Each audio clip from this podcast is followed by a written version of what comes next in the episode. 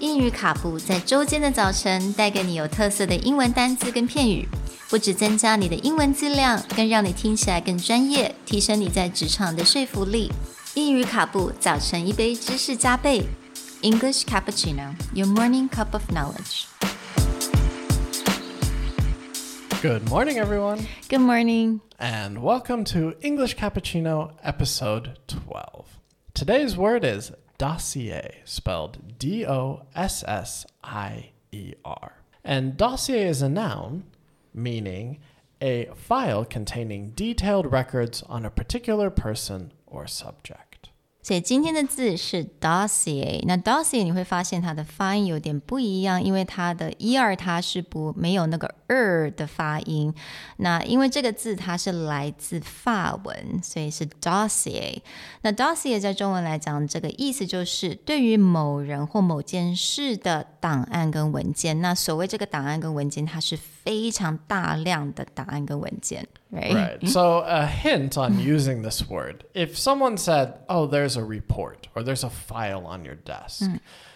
most of us will just assume, like, oh, okay, like maybe 10 pages, something I can just flip through quickly. But if someone said there's a dossier in your office, our brain will go, okay, this is a huge 10 centimeter thick file that's going to take me all day to start looking through.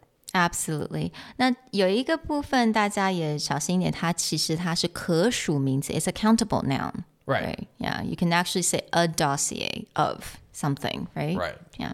So if you know you were talking about earlier is like if there's like a file cabinet of the FBI has like a top criminal and there's a whole storage room of all the dossiers or all the reports on this like key criminal, then this is kind of the picture that gets created in someone's mind. 所以我们在今天的这个 example 例句的部分来讲，它其实是从我看一本书，It's a book about the ride of a lifetime, right? By Bob Iger. Yes, the former CEO of Disney, who is considered responsible for turning around a lot of what Disney did. He's the one who bought Marvel and Lucasfilms and really expanded the franchise into the giant it is today. Right. So before any acquisition or merger, there's always a lot of research that needs to be done. So in the book, he talks about the research they did prior to the acquisition of Marvel. So in a sentence, it goes, during our research, we put together a dossier that contained a list of about 7,000 Marvel characters. So there you go. That's 7,000. This is not a mm-hmm. small, like, oh, hey, look. Just the through this- Avengers. Yeah, just the Avengers or Spider Man. Like, you mm. could have a huge report on Spider Man, but it's a dossier. I mean, mm. 7,000 characters that were part of this franchise that they were going to acquire. We have a few examples of where you might see or you could use dossier.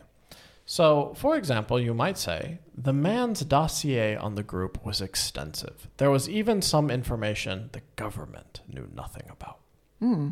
Or you can say the huge dossier took weeks to look through, but when the case was solved, it was worth it.